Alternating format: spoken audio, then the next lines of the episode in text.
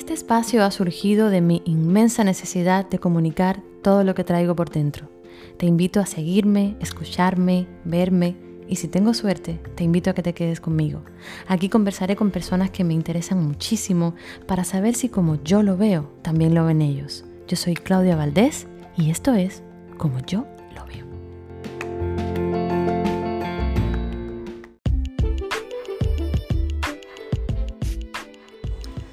Hola.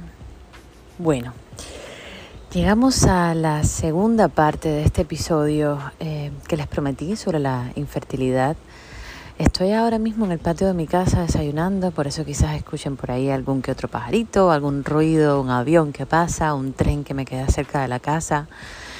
Hoy decidí grabarlo fuera del estudio porque tenía deseos de tomarme un café con ustedes y de comenzar esta segunda parte, perdón, esta segunda parte de, este episodio que, que, a tanta gente por sus emails me he enterado que ha ayudado, que a tantas personas les ha traído paz, tranquilidad, esperanza, sobre todo esperanza. Y este, esta segunda parte es muy interesante, no es menos interesante que la primera, porque esta segunda parte es un episodio donde entrevisto a una mujer que tengo la suerte de que sea mi amiga, es una chica muy inteligente y que tuvo su niña a través de la fertilización in vitro, a pesar de ser tan jovencita. Y Alejandra Sande, que así se llama mi invitada, nos cuenta todo tan, tan, tan detalladamente que yo decidí hacer un episodio solamente para ella. Así que todas las mamás que necesiten algún tipo de información así o que necesiten escuchar desde el punto de vista de una madre que logró tener a su bebé preciosa, sana, fuerte, a través de la fertilización in vitro, aquí se las voy a dejar. Si no han escuchado la primera parte de este episodio, la primera parte de este tema, eh, vayan por favor, antes de escuchar este episodio, vayan primero a escuchar el capítulo anterior, donde entrevisto al doctor Enrique Soto y habla un poco más, eh, digamos, desde la parte médica, desde la parte eh, más científica ¿no? de este asunto, para que ustedes puedan entender cómo funciona. Y entonces sí, si ya lo escucharon, están listos para entrar en el mundo tan maravilloso y tan fuerte y tan potente y tan difícil pero que al final tiene una recompensa hermosa que vivió mi amiga Alejandra Sande. Bueno, mi siguiente invitada es una amiga muy especial, en la que vamos a hablar, por supuesto, del tema de hoy, que es la infertilidad y cómo lograr un proceso, cómo es el proceso para tener una niña. Y seguramente también hablaremos un poco de ella, porque es una mujer fascinante que quiero muchísimo y que forma parte también de mi vida y de mis proyectos y tiene mucho que contar. Ella es Alejandra Sande y bueno, le estoy dando la bienvenida como yo lo veo podcast para que todo el mundo la conozca y escuche su historia. ¿Cómo estás? Muy bien, gracias Clau. Estoy, hace mucho tiempo queríamos hacer esto y pues es un tema un poco difícil de hablar. Eh, conozco, tengo ahora mismo muchas amigas que están pasando por un proceso similar y les cuesta muchísimo aceptar lo que están viviendo entonces yo creo que el propósito mayor de esto es poder decirles a aquellas mujeres que lo van a escuchar que no están solas, que es más común de lo que sabemos. Eh, de hecho, una de cada ocho parejas en Estados Unidos sufre de infertilidad. Así que ahora probablemente tengas muchas personas a tu alrededor sufriendo esto sin eh, saberlo. Y lo bueno es, quiero empezar este podcast diciendo que Alejandra es mamá, ¿ok? Y creo, quiero empezarlo así porque creo que es una manera muy linda de empezar un tema un poco delicado para muchas mujeres que ansían o que anhelan o que les ruegan a la vida tener hijos y que no han tenido esa posibilidad como la tuvo Alejandra, como la he tenido yo. Claro, en mi caso fue de manera eh, completamente natural, en el caso de Alejandra fue con este proceso del que vamos a estar hablando. Así que empezando diciendo que Alejandra tiene una niña preciosa que se llama Mariana, que es muy una princesa, una princesa de tres años que es en mis ojos la perfección. Eh, yo siempre digo que no cambiaría absolutamente nada de lo que me ha pasado porque si no, no fuera ella quien estuviera en mi vida. Eh, fue muy duro el proceso, ahora te voy a contar en detalles, pero 100% valió la pena, lo haría 500 veces más no me arrepiento en lo absoluto, lo haría de la misma forma que lo hice y, nada, pues vale la pena 100%. Primero, Alejandra es una muchacha muy joven y cuando yo conocí a Alejandra era mucho más joven todavía, no tenía niños, nada, estaba empezando eh, su, su, proyecto con su mamá, o sea, su emprendimiento con su mamá, que hacen unos cakes deliciosos, son los que le hacen los cakes a Lucía desde, desde que estaba en mi barriga. Y gracias a ella yo también conocí este mundo de los cakes, de las fiestas, porque yo ya saben que no soy muy fiestera, y bueno, Alejandra es la que me organiza todas mis fiestas, todos mis cumpleaños, todas las cosas son ellos y los cakes que pruebo siempre son los de, los de Alice Cake, que es su mamá. Entonces, cuando yo conocí a Alejandra, conocí a una chica muy joven, muy inteligente, con muchos deseos de, de conocer, de, de, de, saber del mundo y con mucho amor por los niños, pero cuando eso no tenías niños. Entonces, ¿cómo te das cuenta siendo tan joven? Porque tampoco, porque claro, como una joven dice, bueno, a lo mejor de aquí a un tiempo voy a salir embarazada. Pero ¿cómo te das cuenta tú de que ya era algo que te, estaba costando mucho trabajo salir embarazada naturalmente? Y esto es un tema también que es muy interesante porque cuando llegas a un doctor, y me pasó a mí con la edad que yo tenía, que era muy jovencita, eh, la primera reacción es como espera, o sea, porque estás apurada, darle tiempo al tiempo. Después me di cuenta que podía haber esperado a lo mejor 20 años y no hubiera pasado eh, naturalmente, quizás sí, pero eh, yo creo mucho en, en el momento donde tú quieras algo, vas y lo haces. Y ahora mismo en mi vida que estoy, tomé la decisión de regresar a la escuela, dije lo mismo en la entrevista de la universidad. Dije, yo voy a hacer las cosas porque ahora dije que lo iba a hacer y es el tiempo. Entonces no te dejes llevar por lo que otras personas te digan, si es tarde, si es temprano. Tú eres la única que sabes cuando el momento es el, preciso. Yo desde muy jovencita, mi mamá me tuvo con 19 años, entonces vengo de una familia donde los niños llegaron eh, jóvenes, ¿no? Entonces yo quería tener esa relación que eh, tengo con mi mamá, con mi hija. Yo siempre soñaba con eso, criarla eh, como una amiga, no tanto así eh, como una mamá, y es la forma que lo estoy haciendo, es la forma de crianza que tengo con ella. Entonces yo llevaba muchos años con el papá de mi hija, fue mi primer novio, el único hombre en mi vida hasta, hasta ese momento, y yo me organicé mi vida y es algo que aprendí ahora con los años que tampoco la puedo organizar tan perfecta porque no es como funciona la vida, pero en aquel momento que tenía mucha inocencia, eh, pensaba que sí podía ser así y yo me lo había organizado de cierta forma, que yo iba a terminar la universidad, me iba a graduar y iba a estar en la casa ese primer año de la vida de mi hija sin tener que eh, trabajar. Uh -huh. Me quería dedicar a ella al 100%. Entonces, ¿qué pasa? Yo estoy a finales ya de mi carrera, estaba haciendo un bachelor en negocio y eh, dije, pues este es el momento, vamos a empezar a intentarlo, ya me había casado y empezamos a intentarlo. Pasaban los meses y los meses y yo decía, bueno, es normal, hay personas que le toma más tiempo. Importante decir que yo jamás usé ningún anticonceptivo, o sea, no necesitaba un periodo de tiempo, como dicen, de detox del cuerpo ni nada así. Se suponía que por mi edad, la edad del papá de mi hija, fuera muy fácil, muy sencillo. Pasaron unos cuatro o cinco meses y ya yo empecé a, a, preocuparme. Yo decía, ¿pero qué pasa? Yo me hacía las pruebas de ovulación que venden en la farmacia. Supongo que eh, también la temperatura aprendiste a conocer tu cuerpo y decir, bueno, estoy ovulando, no estoy... Aprendiste Exacto. todo eso, supongo, ¿no? Te vienen muchas preguntas y uno lee, a veces Google puede ser tu amigo, pero también tu enemigo, ¿no? Y uh -huh. entonces empiezas a leer cosas que dices, Dios mío, ¿por qué mi cuerpo no funciona como tiene que funcionar? En el caso mío, yo me hacía esas pruebas de ovulación y todas daban perfecto. Yo ovulaba en la fecha que tenía que ovular, la cantidad de días que tenía que ovular, entonces no entendía qué era lo que pasaba. Yo dejé que pasaran unos 9, 10 meses intentando de forma natural, hasta que un día eh, ya dije, no, yo voy a ir a un médico, voy a buscar eh, ayuda. Yo creo muchísimo en la medicina, mi papá de hecho es doctor, entonces yo soy de esas personas que por lo mínimo voy al médico y busco una opinión profesional. Entonces llegué a mi ginecólogo primero, fue el primer paso que di.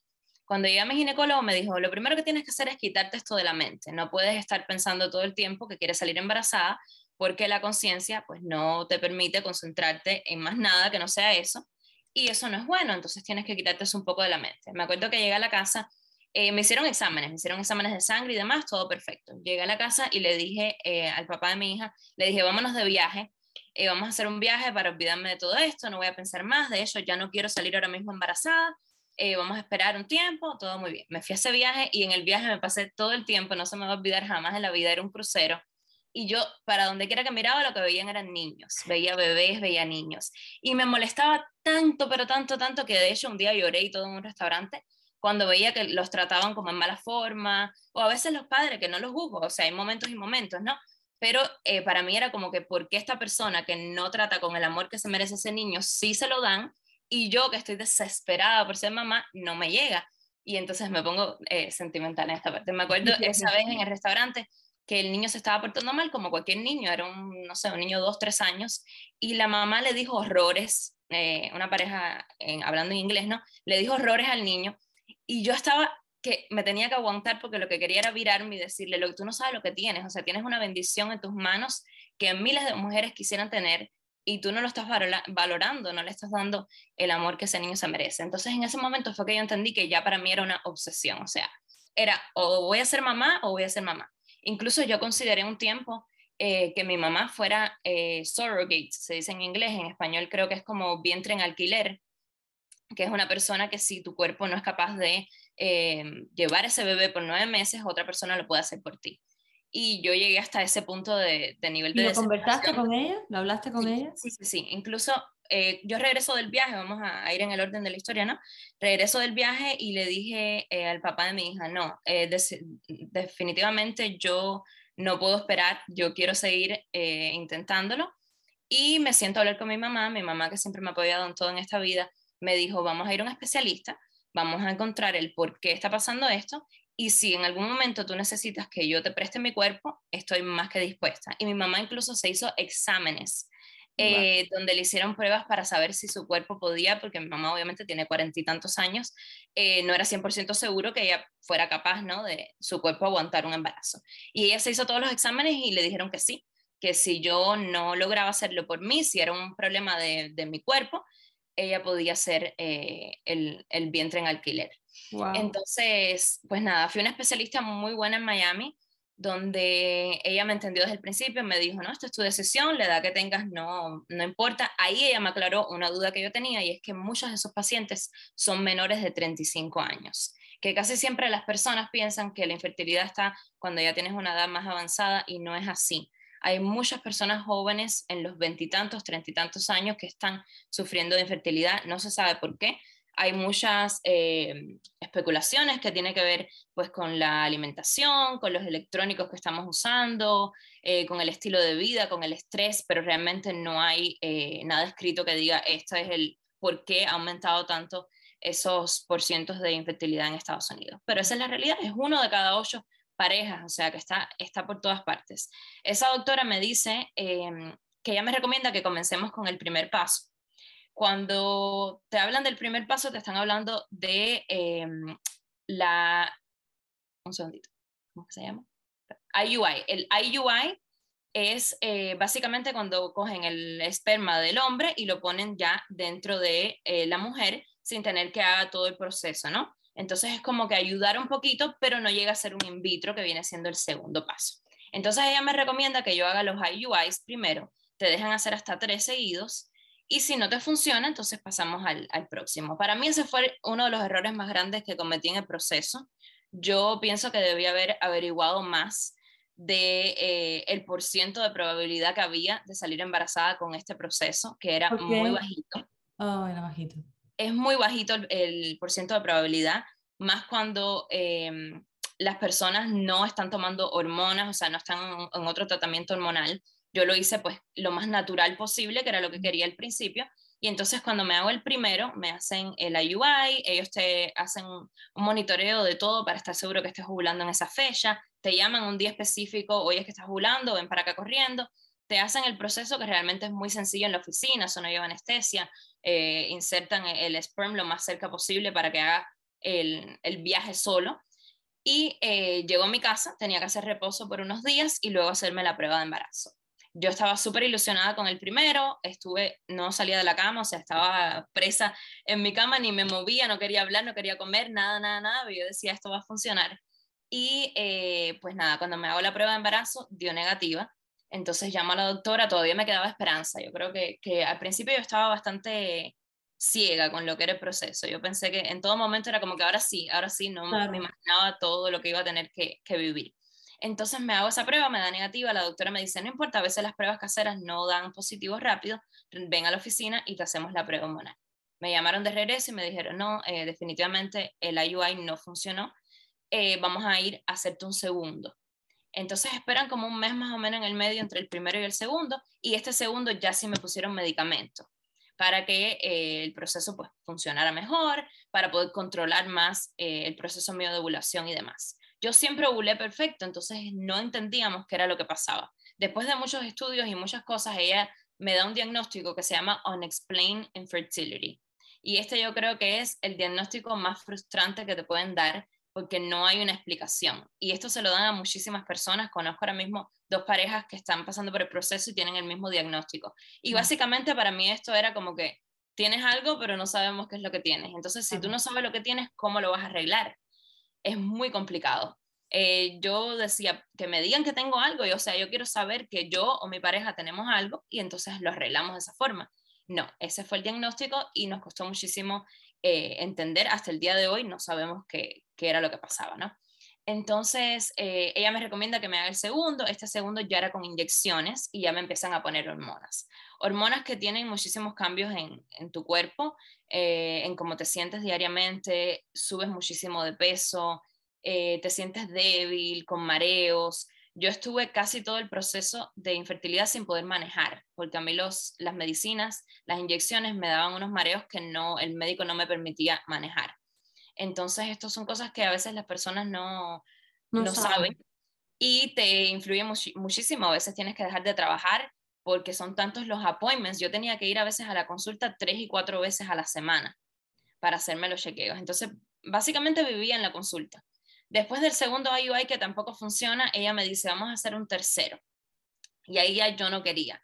Ya yo estaba como, no tenía ningún tipo de... Ilusión, sí. no, era como que, ok, vamos a hacer uno más. Ya ese no me dolió tanto como el primero. El primero sí fue muy fuerte para mí. Ya el tercero era como que, ok, un intento más, pero no creo que vaya a funcionar. Y después que terminamos ese tercero, que estamos hablando ya de meses de tratamiento, con inyecciones y demás, ella me dice, eh, yo creo que lo mejor que podemos hacer es darle unos tres meses para que tu cuerpo descanse y empezamos a hacer un in vitro. Cuando yo llego a mi casa, yo le digo, ok, déjame pensarlo todo, procesarlo, aparte de eh, lo que sufre tu cuerpo, es muy caro, es muy costoso el tratamiento.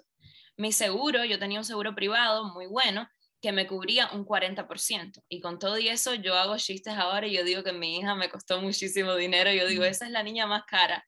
Me costó, aparte de lo que el seguro pagó, yo pagué unos 25 a 30 mil dólares de mi bolsillo, o sea, cash.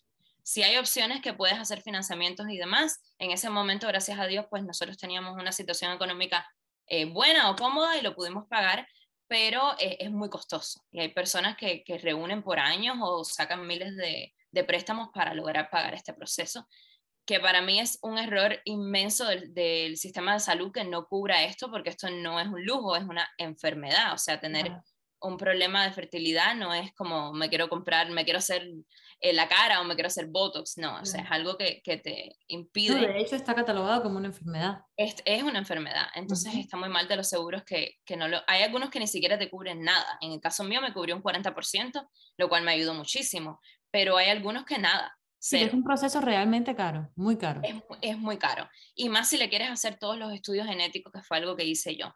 Entonces, cuando la doctora me dice de esperar los tres meses para dejar que mi cuerpo descansara, para mí eso fue como que el fin del mundo. Yo me acuerdo que llegué a mi casa, le hice el, el comentario a mis padres y me acosté a llorar en la cama y dije, ¿cómo yo voy a esperar, cómo yo me quito esto de la mente por tres meses? y es mucho tiempo, o sea, en ese momento me parecía que era una eternidad esperar para volver a comenzar a hacer tratamientos que no sabía si iban a funcionar o no. Entonces, no, para mí eso fue un desespero y yo la llamé de regreso al próximo día y le dije, doctor, ¿y qué pasa si yo lo quiero hacer ya, si no quiero esperar los tres meses? Y ella me dijo, lo puedes hacer, pero tu cuerpo va a sufrir más, o sea, le vas a poner una carga de hormonas muy alta, vas a subir mucho más de peso, vas a tener muchos más side effects, muchos más mareos, pero sí, puede funcionar y no te va a afectar la posibilidad de que funcione. Entonces le dije, mi cuerpo es el que tiene que aguantar.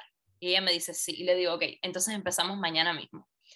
Y me lancé, eh, no me arrepiento de eso, yo creo que, que, fue una de las mejores decisiones que tomé porque esos tres meses para mí iban a ser eh, horribles. Yo sé, me conozco, yo soy una persona que cuando quiere algo, lo quiere ya y soy desesperada y no, no me gusta esperar por las cosas y, sé que me iba a afectar mucho ese tiempo. Entonces eh, comenzamos el proceso de in vitro enseguida, em, un proceso para el que confieso no estaba preparada, no tenía idea de lo fuerte que iba a ser. Para mí iba a ser... Proceso? ¿Cómo? ¿Cómo es el proceso? El proceso comienza con inyecciones. Estas son inyecciones que te pones diariamente, que no te las ponen en la oficina, tienes que aprendértelas a poner tú en la casa. Yo te voy a mandar fotos para que puedas compartir después, pero eh, mi, barriga, mi área abdominal era completamente morada. Tenía eh, huequitos. Yo decía, yo, o sea, hacía chistes sobre eso y decía, esto es como para colar el agua de los espaguetis, porque tenía huequitos por toda la barriga, tenía muchos morados esas inyecciones eran un tiempo específico, tenía alarmas donde me las tenía que poner, además de esos medicamentos que tenía que, usar, y regresar a la oficina cada cierta cantidad de días donde me hacían ultrasonidos intravaginales y mil cosas para ver cómo estaban creciendo eh, esos huevitos, que es como ellos le llaman en, inglés, los eggs. Entonces, ellos, ellos tratan de una forma artificial que eh, crezcan muchos más huevitos de lo que normalmente una mujer eh, es capaz de producir sola y cuando estén todos a un tamaño ya maduros, te los sacan en, en la primera parte del proceso. Entonces yo hago toda esta primera... ¿Cómo? Eso duele. E, esa, esa primera parte te la hacen con anestesia.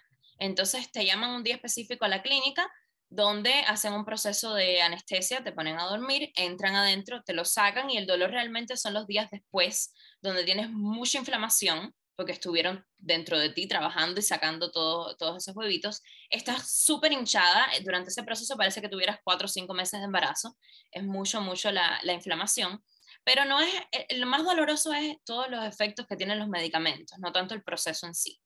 Y lo más doloroso de todo es la parte emocional, que no tienes idea qué va a pasar y dices, Dios mío, eh, puse todo este dinero, todas estas emociones, todo este sacrificio en mi cuerpo y a lo mejor no funciona. Entonces yo me hago la primera parte, sacan esos huevitos y viene entonces la tortura mayor, que es que durante varios días ellos hacen la eh, fecundación en laboratorio y tienes que ver si sobreviven esos embriones. O sea, ellos unen lo que es el huevito con el espermatozoide artificialmente y esperan a que eso se una y, y, crezca. Muchos mueren en el proceso. Hay muchas personas que después de hacer todo este proceso que les estoy contando, no logra sobrevivir ningún embrión. Quiere decir que tienen que comenzar el proceso desde cero. Eh, esos primeros días son ah. horrorosos, horrorosos. No quieres ni, o sea, ni que nadie te hable, ni que nadie te mire. Yo me acuerdo que yo estaba en el cuarto todo el tiempo viendo, lo único que hacía era ver películas como para distraer mi mente, no quería hablar del tema, nada, y ellos te llaman todos los días para darte un reporte de tus embriones. Entonces, al final del día, uno espera esa hora con unos nervios horribles y te dicen, ok, de los tantos embriones que logramos sacar, solo sobrevivieron hoy seis. Y mañana te llaman, solo sobrevivieron cuatro. Y así, así, así, uno se va torturando más y más y más. Cuando llega em, el último día, que ya me quedaban, me quedaban cinco embriones, eh, me llaman y me dicen, solo sobrevivieron cuatro. Y yo digo, ok, no era lo que yo esperaba. De un paciente de veintitantos años siempre eh, los números son mucho más altos. Eh, la doctora mía esperaba entre 10 y 16 y solo logramos 4. Entonces ya yo estaba un poco nerviosa porque no lo habíamos hecho todavía los estudios genéticos. Los estudios genéticos son eh, opcionales, no tienes que hacerlo. Si me estás escuchando ahora mismo y estás en este proceso, te aconsejo al mil por ciento que lo hagas, porque conozco muchas personas que no lo hicieron por no pagar, es costoso, ¿no? Pagar ese dinero extra o simplemente por el miedo de que no fuera a funcionar y demás. ¿Y qué pasa? Que las probabilidades de que funcione un embrión que no está completamente formado o que no está genéticamente correcto son mucho más bajas. Entonces, cuando uno estudia esos embriones, estás un poco más cerca a eh, escoger el correcto y que te lo pongan y funcione. Entonces, cuando ellos me llaman y me dicen que solo me queda cuatro, que qué quería hacer, eh, yo le digo que sí, que quiero hacer los, los estudios genéticos a los cuatro. Y ellos me explican en ese momento por teléfono que eh, cuando los frisan para poder hacer los estudios genéticos, hay probabilidad de que algunos mueran en el proceso. Entonces ahí tú te pones a pensar y dices, Dios mío, ¿qué hago? O sea, si no los estudio genéticamente, es probable que me pongan uno que no funcione y mi cuerpo eh, naturalmente lo va a abortar. Y si los estudio genéticamente, estoy poniendo en riesgo de que mueran en el proceso del estudio. Entonces es, es muy complicado. Y me acuerdo que ese día le pregunté a mi papá, que como mencioné antes es, médico, y él me dijo, no, si ya llegaste hasta este punto, hazlo correctamente. Tú hazle los estudios genéticos y que sea lo que Dios quiera, pero hazlos para que tú estés tranquila y sepas lo que estás eh, escogiendo, ¿no?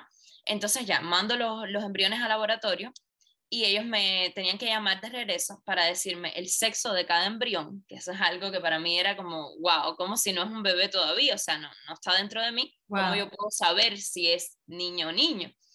Eh, y me tenían, lo más importante, decirme si funcionaban y qué categoría tenían. Ellos le dan como unos números que te dicen qué tan fuerte o tan débil sea el embrión. Mientras más fuerte es, pues más probabilidades hay que el embarazo se dé, ¿no? Que quedes embarazada. Entonces, e, ese día jamás se me va a olvidar en mi vida. Yo estaba, de hecho, en una reunión, en medio de una reunión bastante importante de algo del, negocio de mi mamá, y me suena el teléfono y era de la consulta, y yo miro a todo el mundo así en la oficina y le digo, tengo que salir. Y me mando a correr afuera, contesto el teléfono y el médico me dice, eh, tenemos buenas noticias, de los cuatro embriones, tres funcionan. Fue lo primero que me dijo. Me, me, dijo, ¿quieres que te diga primero el cuarto por qué no funciona o quieres que te dé la información de los positivos? Y yo le digo, no, dame las de los positivos, o sea, no me interesa ya por qué el cuarto no funciona, yo quiero una noticia positiva porque habían pasado nueve meses de tratamiento desde que empecé hasta que terminé. Pasé lo mismo de tratamiento que de embarazo. Eh, y ya, yo lo que quería era algo bueno, o sea, una noticia positiva. Y él me dice, sí, tenemos tres embriones que son eh, perfectos, que tienen, de hecho, la calificación más alta que existe, los tres tienen el mismo, eh, la misma posibilidad de que funcionen, así que ahora es tu elección cuál quieres ponerte. Y me dice, ¿quieres que te diga el sexo? Y yo decía, ay, Dios mío, y sí, le dije sí. Y me dice, ok, son dos varones y una niña, o sea, dos varones y una hembra. Y yo me quedo así y yo, ok, estaba súper nerviosa. Había miles de preguntas que tenían que en ese momento ni siquiera tuve que llamarlo de hecho de regreso al par de horas porque había miles de preguntas que tenía que hacer y en ese momento ni las pensé y yo le dije, ok, gracias. Y entonces me dice, ok, te voy a contar qué pasó con el cuarto para que tú tengas la, eh, pues esa información. Y me dice, el cuarto embrión le faltaba eh, un cromosoma. En el caso tuyo, que tienes tres que ya están 100% perfectos, no hay la necesidad de intentar con este cuarto. Pero en el caso de mujeres que solo tienen embriones que no funcionen y le queda uno que le falta un cromosoma, está la posibilidad de ponerlo de regreso en tu vientre y que ese cromosoma se termine de eh, formar. formar dentro de ti. Porque ¿qué pasa? Hay veces que en este proceso, como no es natural, lo sacan antes de tiempo y el embrión realmente no estaba listo, ¿no? Claro. Eh, entonces yo le digo, no, si tengo tres perfectos, pues ese no. Tuve que firmar miles de papeles diciendo pues que quería desechar ese embrión que no estaba eh, al 100%. Y me quedo con estos tres que estaban genéticamente bien. Entonces ellos me dicen, ahora mismo están frisados, en el proceso de desfrizarlos, también está la posibilidad de que alguno muera. Entonces tú dices, Dios mío, solo me quedan tres. Me estás diciendo que cuando los desfricen queda la posibilidad de que mueran.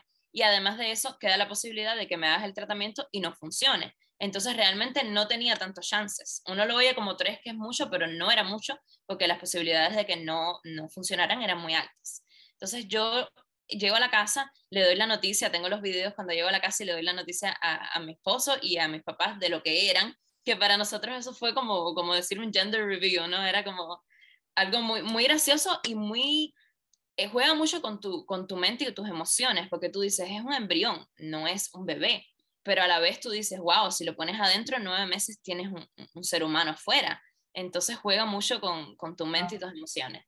Yo eh, llego a la casa y le digo, ok, ¿qué tengo que hacer?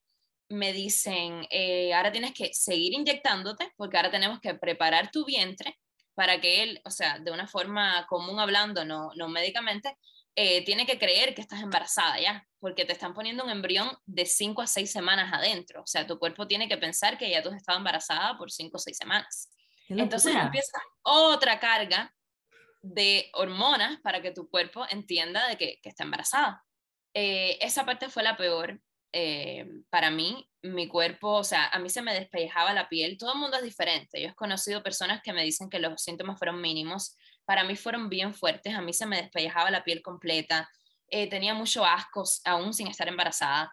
los mareos eran horribles el aumento de peso fue muchísimo comparado a, a, como yo era, ¿no? Yo aumenté más de peso durante el proceso de fertilidad que durante el embarazo. Entonces, nada, empezamos toda esa, esa carga de hormonas, esas inyecciones, eh, hasta que llegue el día, el día que ya ellos te dicen, hoy vamos a poner el embrión de regreso. Eh, ese día es una cosa que no te la puedo explicar. Yo estaba más nerviosa ese día que el día que nació mi hija. para mí ese día fue como lo más grande que he vivido todavía hasta el día de hoy, porque yo sabía que era algo que deseaba muchísimo, pero también sabía que no estaba en mis manos. Quizás se daba y quizás no. Entonces, eh, los sentimientos ese día fueron muy, muy grandes. Yo iba llorando todo el camino desde mi casa hasta el, el procedimiento se hizo en Margate, quiere decir que manejamos como una hora y tanto a las 6 de la mañana y yo iba llorando todo el camino estaba súper, súper nerviosa. Y en ese momento dije, Dios mío, yo creo que tomé la decisión correcta porque escogí ponerme la niña, que era la única hembra, y si no funciona no tengo más chances y mi sueño era ser mamá de una, de una niña. Y a esa hora yo quería cambiar todo y decirles que no, que me pusieran el varón, que entonces después me quedaba el chance de tener la niña. O sea, algo eh, eh, horrible, ¿no? no, yo lo puedo explicar mil veces y hasta que tú no vives ese momento no eres capaz de entender los nervios y la angustia y toda la locura que te pasa por la mente eh, cuando estás viviendo algo así. Y nada, yo dije, no, esa fue la decisión que yo tomé, yo siempre he querido ser mamá de una niña y si está para mí, pues se va a dar y voy para allá adentro con toda la fe del mundo, lo más relajada posible. Ese procedimiento es sin anestesia. Entonces tú ves, y esto es fuera, una cosa fuera del planeta y ahí es cuando te das cuenta la ciencia hasta el punto que ha llegado, donde agarran ese embrión que ya está formado, que es como decir un embarazo de seis semanas, y tú viéndolo en una pantalla, eh, como un ultrasonido eh, intravaginal, vas viendo cómo ponen el embrión justo donde tiene que estar. Y ellos te lo enseñan y todo y te dicen, ahí el está. Embrión solo pega. Lo único que tiene que hacer es implantarse. El embrión se pega se tiene que implantar, pero ahí está la cosa, que no es 100% que se vaya a implantar. Hay muchas personas que después de todo este proceso, pues pierden eh, el embrión porque nunca pasa el proceso de implantación. Ok. Entonces ese día te mandan a irte para tu casa. Hay muchas cosas graciosas que encuentras en internet, eh, sobre todo en la comunidad americana, que hacen estos procesos que te dicen, para la suerte tienes que llevar algo con una piña ese día tienes que pintarte las uñas de tal color, tienes que usar unas medias de tal otro color, tienes que comer papitas de McDonald's cuando sales de el proceso de, de poner el embrión para atrás. Entonces yo hice cuánta cosa me encontré en internet. Yo decía, a lo mejor esto es una locura, pero me hace sentir como que, que estoy intentándolo más. Lo hice todo, todo, todo, todo. Y te dicen que estés de reposo por los próximos días. Y a partir de cierto día que ellos te dicen, tienes que comenzar a hacerte las pruebas en casa de embarazo, a ver si eh, se implantó el embrión. Entonces, yo empecé a hacerme las dos días antes del día que ellos me dijeron, porque como les comenté, soy muy desesperada. Y obviamente dos días antes, pues eso no daba positivo. Y yo decía, Dios no puede ser, no puede ser. Y mi mamá me decía, no te hagas una prueba más. Yo creo que yo me gasté más dinero en pruebas de embarazo que en el in vitro. Yo tenía cajones de Amazon llenos de pruebas de embarazo. Y me los hacía como una loca.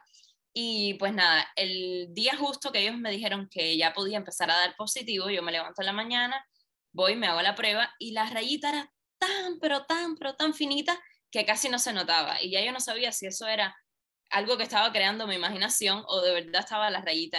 Entonces yo voy para allá y se lo empiezo a enseñar a todo el mundo, todo el mundo en mi casa con la luz mirando a ver si de verdad estaba la raya o no, una cosa que parecía un, un chiste. Y eh, pues nada, para mí estaba la raya. Y a, a partir de ese día yo empecé como a creérmelo. Yo decía, sí, sí, estoy embarazada. Al otro día me hago la prueba y se ve un poquitico más las rayas. Yo tengo una foto con todas las pruebas que me hice cuando va eh, poniéndose más oscura esa raya de embarazo.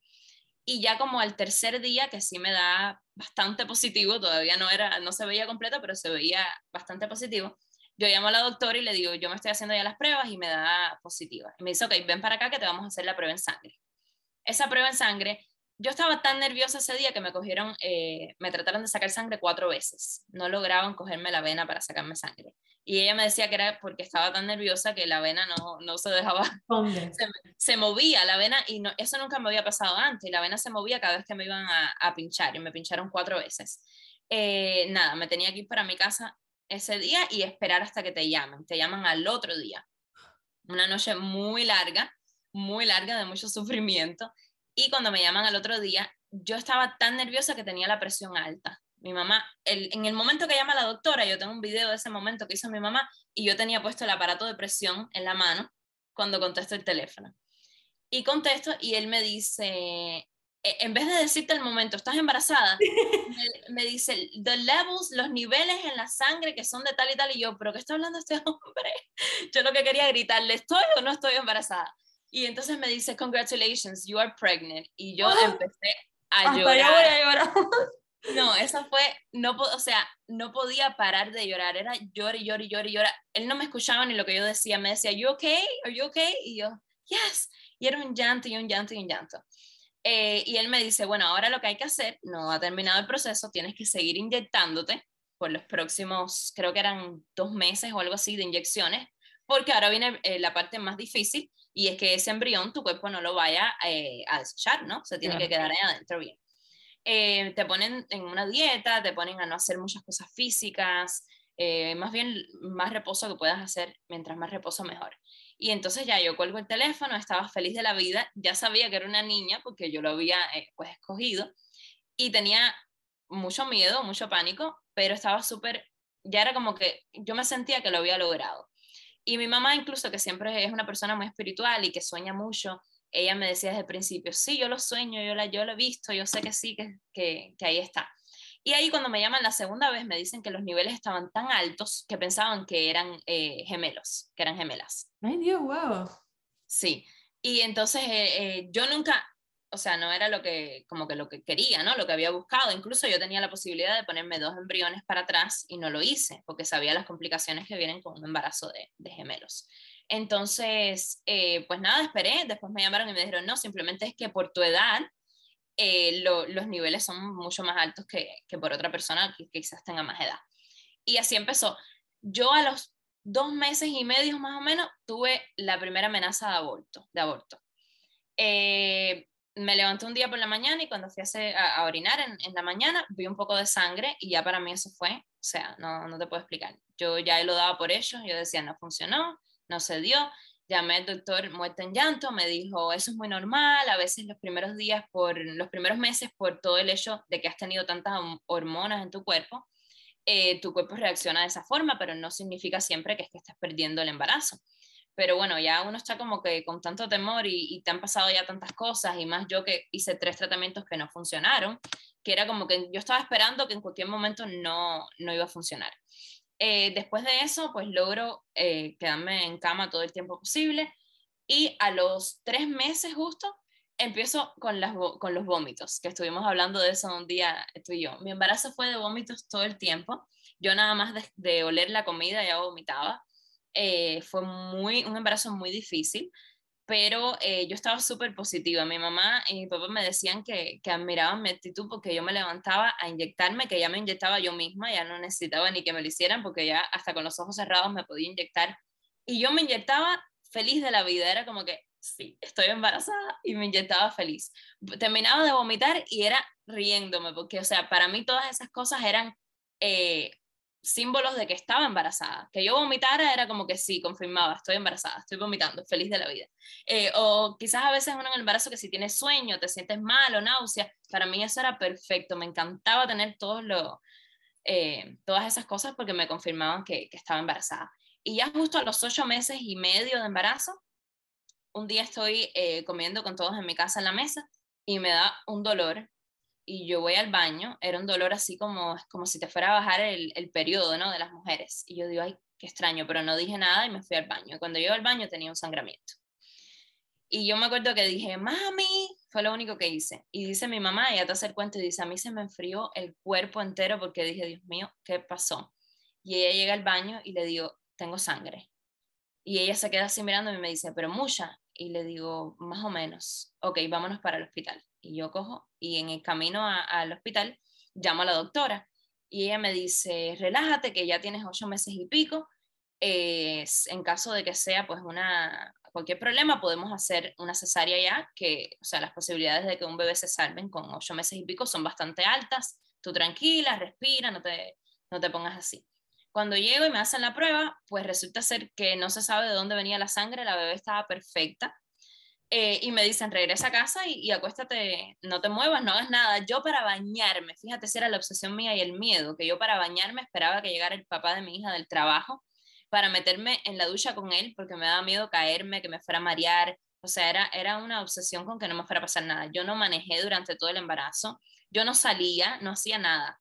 Si iba a salir era a comer a algún lugar y literalmente iba con zapatos bajitos para no tropezarme, iba caminando como alguien que estaba enfermo, porque era un, miedo muy grande a que yo fuera a perder ese embarazo. Además de eso, eh, durante el final de mi embarazo, a mi papá lo diagnostican con cáncer.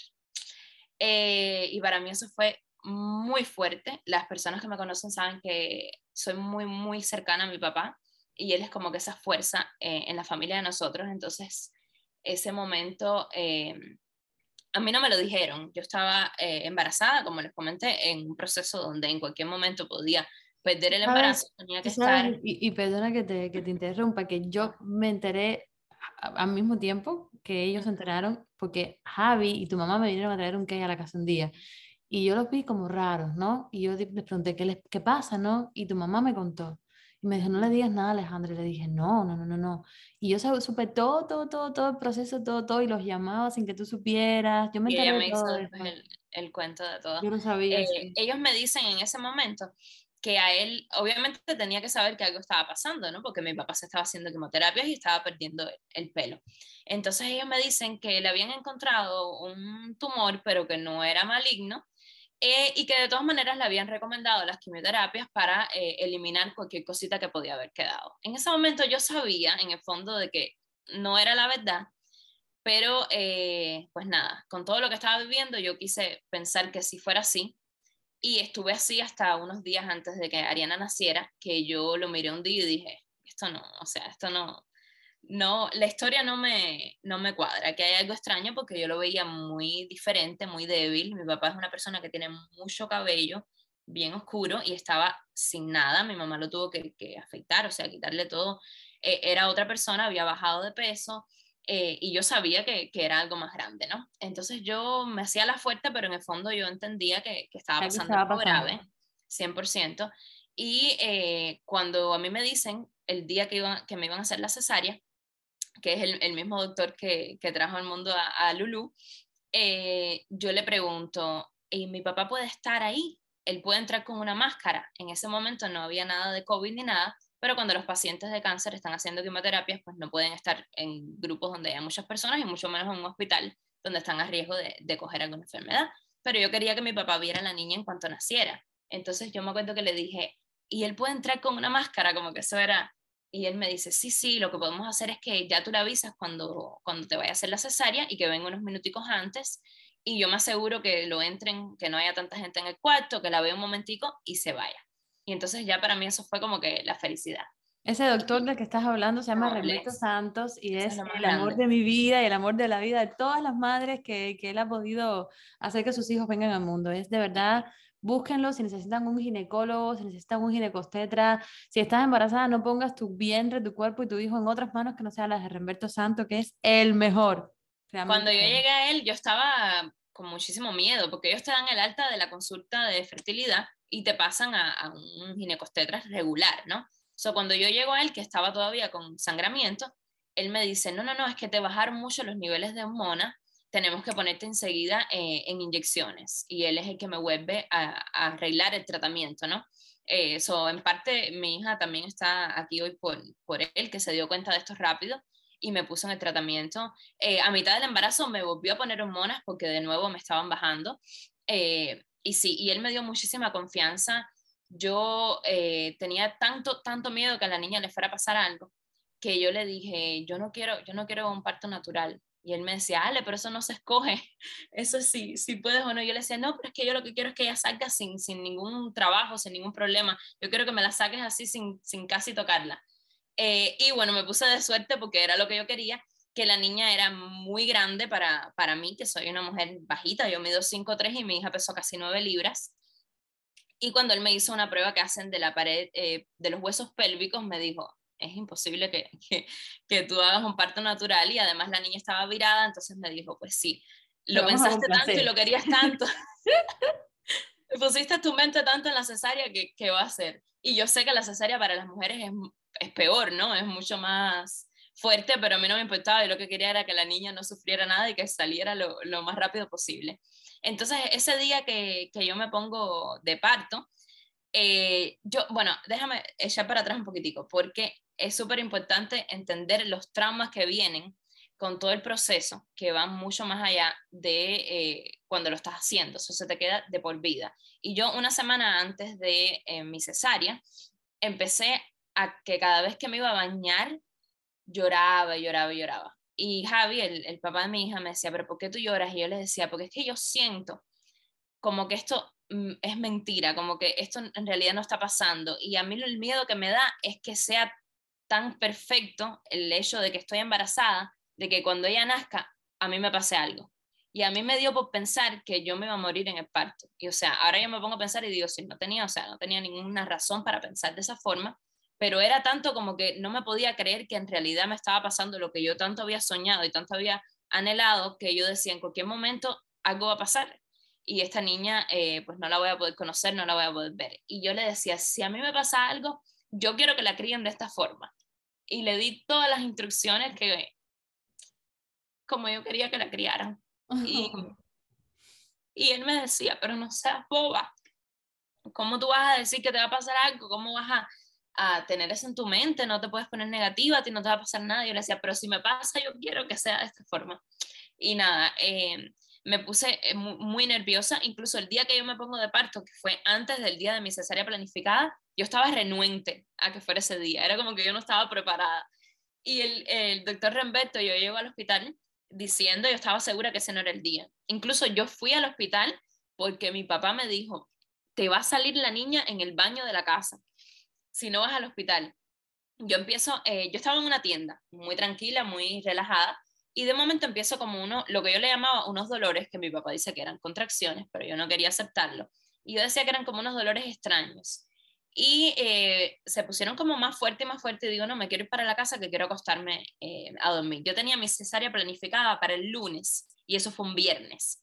Entonces yo quería que todo fuera perfecto como yo lo había planificado y no podía ser que naciera el viernes si estaba planificado para el lunes. Ya para mí eso era como, eh, muchos nervios de que esto no es como está supuesto a ser y algo malo va a pasar si no es como estaba supuesto.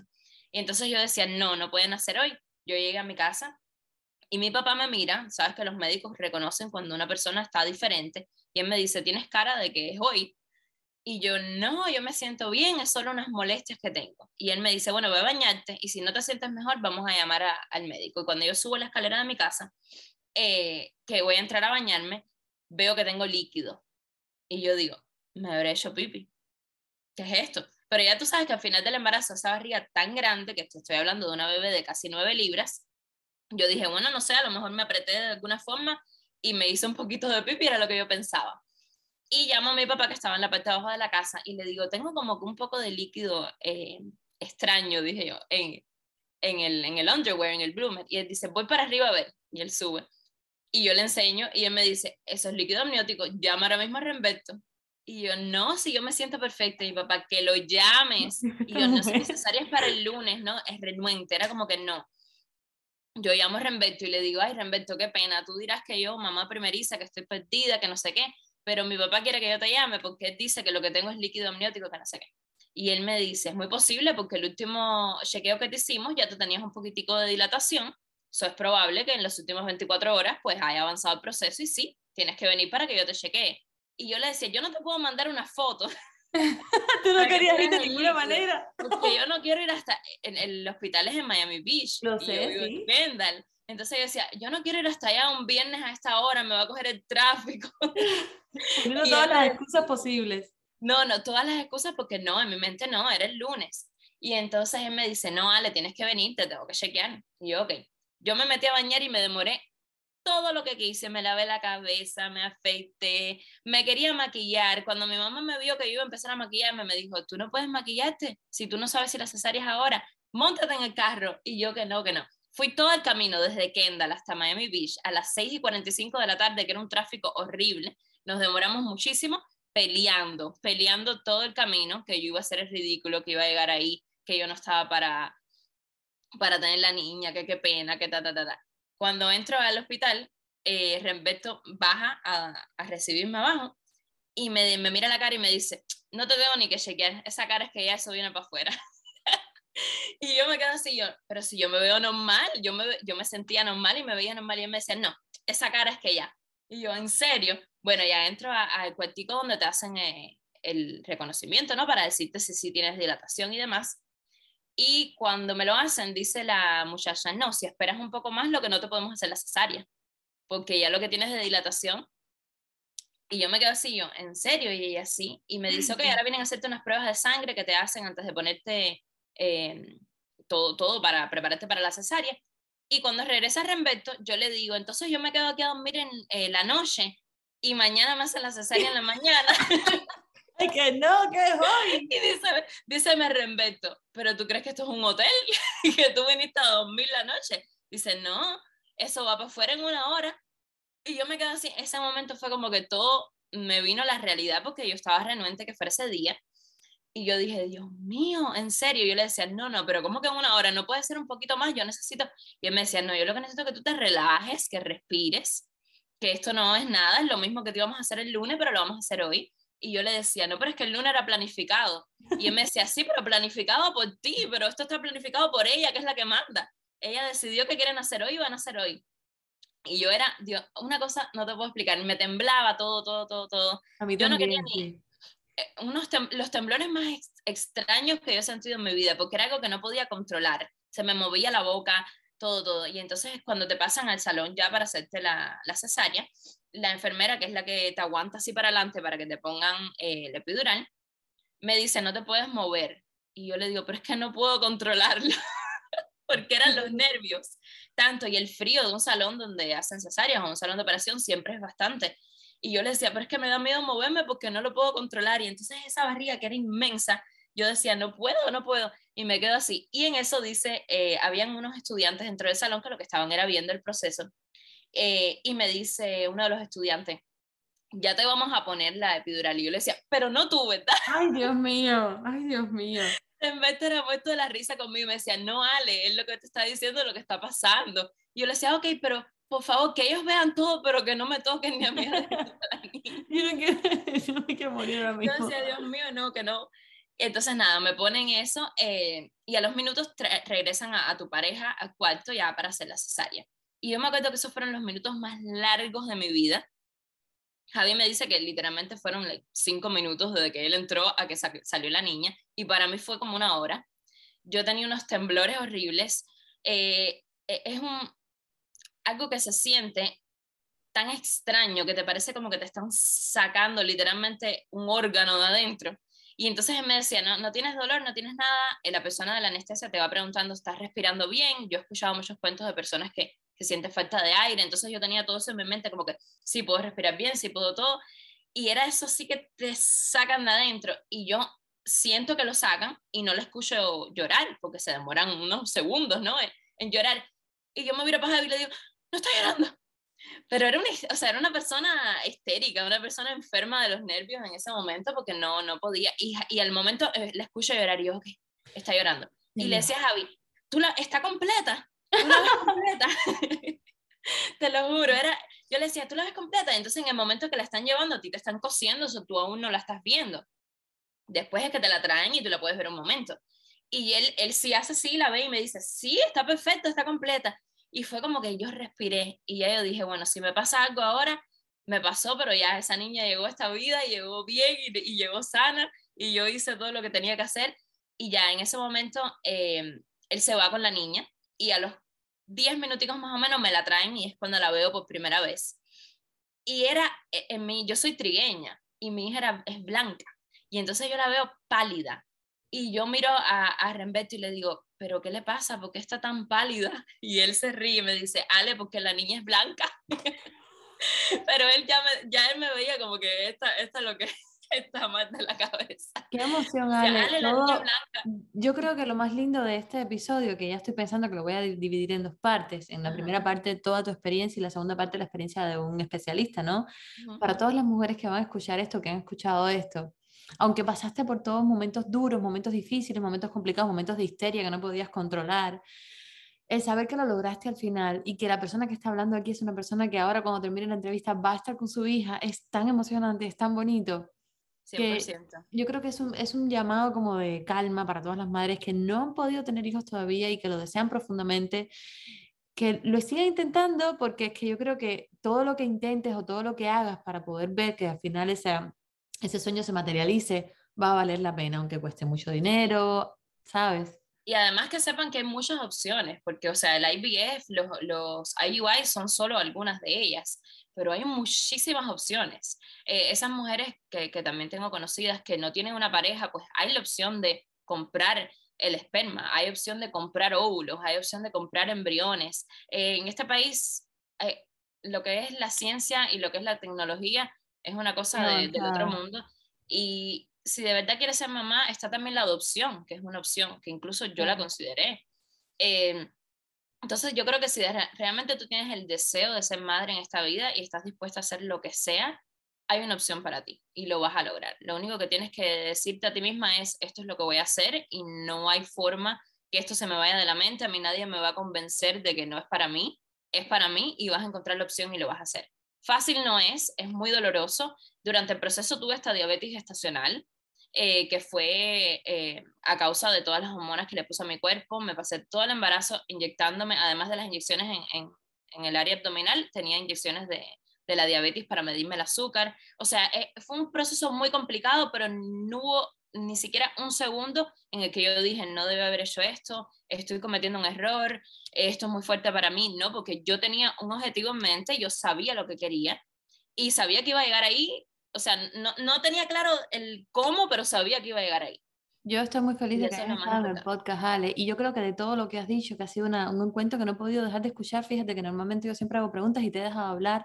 De todo lo que has dicho, me quedo con lo último que dijiste, que siempre hay una opción si acaso el proceso no sale y acaso no hay manera de que ese óvulo se prenda o de que se dé o de lo que sea, siempre tienes la última opción que es adoptar y siempre vas a poder ser mamá de un niño o de una niña, em, que es, o sea, es una opción que a lo mejor al final puedes considerar, pero siempre tienes una opción y eso me gusta mucho porque no le quitas la esperanza a la gente. Y con eso me voy a quedar para, para terminar esta entrevista. Te agradezco un montón, me ha encantado, me gusta mucho y eres una mamá maravillosa porque he estado presente en, en muchos momentos lindos con tu hija y eres una mamá eh, increíble. Me, me, me encanta verte, estoy muy orgullosa de ti. Muchas gracias. Y quería dejarles saber aquí que si alguien está pasando por este momento y necesita simplemente alguien que lo escuche eh, o que le diga que no está solo, que lo que está sintiendo o lo que está viviendo es normal y está bien sentirlo, aquí estoy 100% para quien sea. Me pueden escribir, llamar y yo siempre he sido muy abierta con mi proceso, muy abierta con las emociones que sentí en el proceso Así que, pues nada, aquí estoy para darle una mano a, quien lo necesite. Busquen en las redes sociales. Ale Cami, ¿cómo? cómo Ale Cami Sande. Ale Camisande, búsquenla igual. Yo, ya saben que siempre voy a dejar cuando saca la entrevista, dejo toda la información de la persona que entrevisto y va a valer mucho la pena porque además eh, Alejandra, que eso en, otro, en otra ocasión, en otro podcast lo, lo, lo, hablaré porque creo que quiero entrevistarte de nuevo para hablar de esto, hace mucha ayuda para pequeños negocios, para emprendedores, para guiarlos en el proceso y en las redes sociales van a poder encontrar todo. Así que gracias Ale, te mando un beso, un beso para Ariana, para tu familia y espero que este podcast sea de mucha ayuda para muchas mujeres. Un besito grande. Te quiero.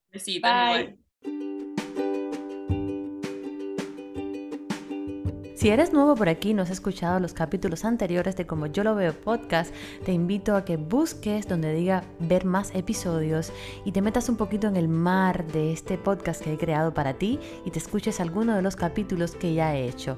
Y además te invito también a que me dejes tu opinión, me envíes un email a como yo lo veo podcast gmail.com y me cuentes qué temas te gustaría que tratara, de qué te gustaría que converse, con quién te gustaría que converse y te lo traeré hasta tus oídos si me es posible. Un beso gigante, gracias por acompañarme y no te pierdas el próximo podcast, que así es como yo lo veo.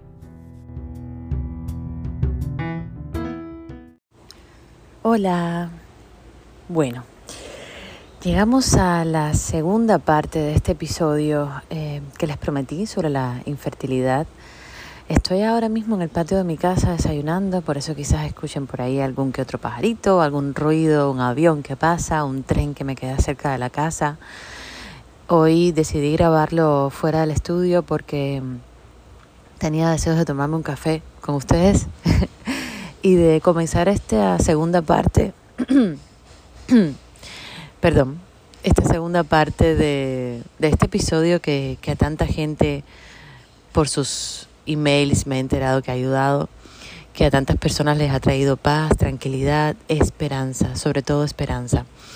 Y este, esta segunda parte es muy interesante, no es menos interesante que la primera, porque esta segunda parte es un episodio donde entrevisto a una mujer que tengo la suerte de que sea mi amiga, es una chica muy inteligente y que tuvo su niña a través de la fertilización in vitro, a pesar de ser tan jovencita. Y Alejandra Sande, que así se llama mi invitada, nos cuenta todo tan, tan, tan detalladamente que yo decidí hacer un episodio solamente para ella. Así que todas las mamás que necesiten algún tipo de información así o que necesiten escuchar desde el punto de vista de una madre que logró tener a su bebé preciosa, sana, fuerte, a través de la fertilización in vitro, aquí se las voy a dejar. Si no han escuchado la primera parte de este episodio, la primera parte de este tema, eh, vayan por favor, antes de escuchar este episodio, vayan primero a escuchar el capítulo anterior, donde entrevisto al doctor Enrique Soto y habla un poco más, eh, digamos, desde la parte médica, desde la parte eh, más científica ¿no? de este asunto, para que ustedes puedan entender cómo funciona. Y entonces sí, si ya lo escucharon, están listos para entrar en el mundo tan maravilloso y tan fuerte y tan potente y tan difícil pero que al final tiene una recompensa hermosa que vivió mi amiga Alejandra Sande.